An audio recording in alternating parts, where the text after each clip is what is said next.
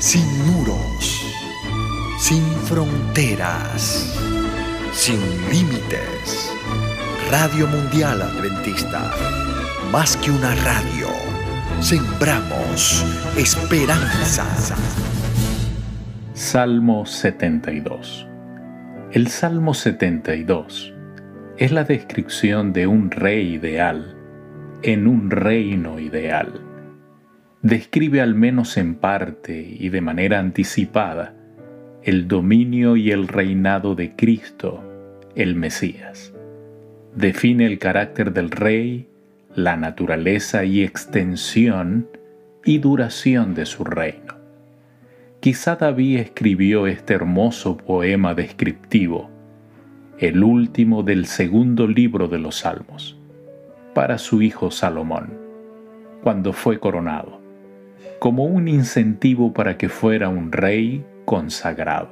Es casi una transcripción del espíritu de las últimas palabras de David, registradas en el segundo libro de Samuel, capítulo 23, versos 1 al 5. Grandes y gloriosas fueron las promesas hechas a David y a su casa. Eran promesas que señalaban hacia el futuro hacia edades eternas y encontraron la plenitud de su cumplimiento en Cristo.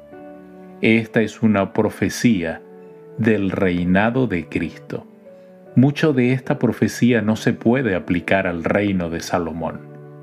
Hubo justicia y paz al comienzo de su administración, pero hubo problemas e injusticia antes de terminar su reinado. El reinado del cual se habla aquí va a durar como el sol, pero el de Salomón llegó pronto a su fin. Hasta los expositores judíos entendieron que esto se refería al reino del Mesías. Versos 1 y 2. Oh Dios, da tus juicios al rey y tu justicia al hijo del rey él juzgará a tu pueblo con justicia y a tus afligidos con juicio. El salmo comienza con una plegaria en favor del rey ideal. El reinado de Salomón había sido de justicia, como el que se describe en este salmo, si él hubiera seguido el consejo divinamente inspirado por su padre. El rey ideal decide conforme a la voluntad de Dios. Juzgar con equidad a los pobres, muchas veces víctimas de un juicio injusto, exige una justicia imparcial. Versos 4, 13 y 14. Juzgará a los afligidos del pueblo, salvará a los hijos del menesteroso y aplastará al opresor tendrá misericordia del pobre y del menesteroso, y salvará la vida de los pobres. De engaño y violencia redimirá sus almas, y la sangre de ellos será preciosa ante sus ojos. Dios demandará que la sangre de los santos sea vengada. Nunca es tan amada de su Salvador, el alma combatida, por las tormentas de la prueba, como cuando padece afrenta por la verdad. Versos 17 y 18. Será su nombre para siempre. Se perpetuará su nombre mientras dure el sol. Benditas serán en él todas las naciones. Lo llamarán bienaventurado. Bendito Jehová Dios, el Dios de Israel el único que hace maravillas. Se perpetuará, dice el salmista. Este versículo hallará su cumplimiento final y pleno cuando Cristo reine sobre la tierra. En este versículo se describe la glorificación final del Mesías. Se nos enseña a bendecir a Dios en Cristo por todo lo que ha hecho por nosotros por medio de él. David ora fervoroso por el cumplimiento de esta profecía y su promesa. Entristece pensar cuán vacía está la tierra de la gloria de Dios.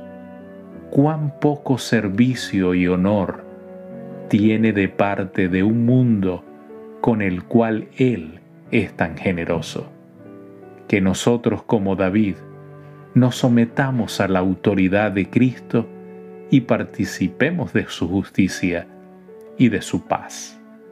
Verso 19 y 20. Bendito su nombre glorioso para siempre, y toda la tierra sea llena de su gloria. Amén y amén.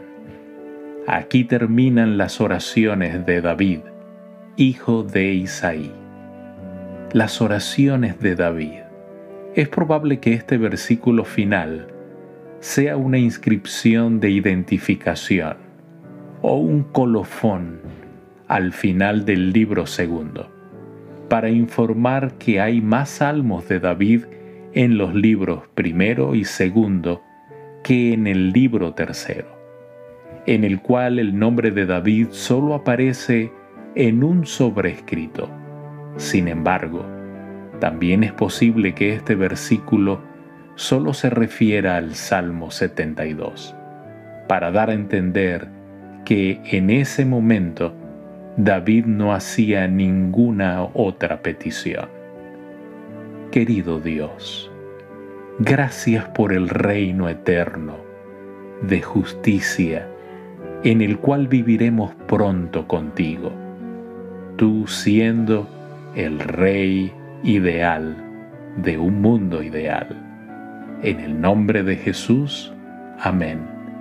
Dios te bendiga.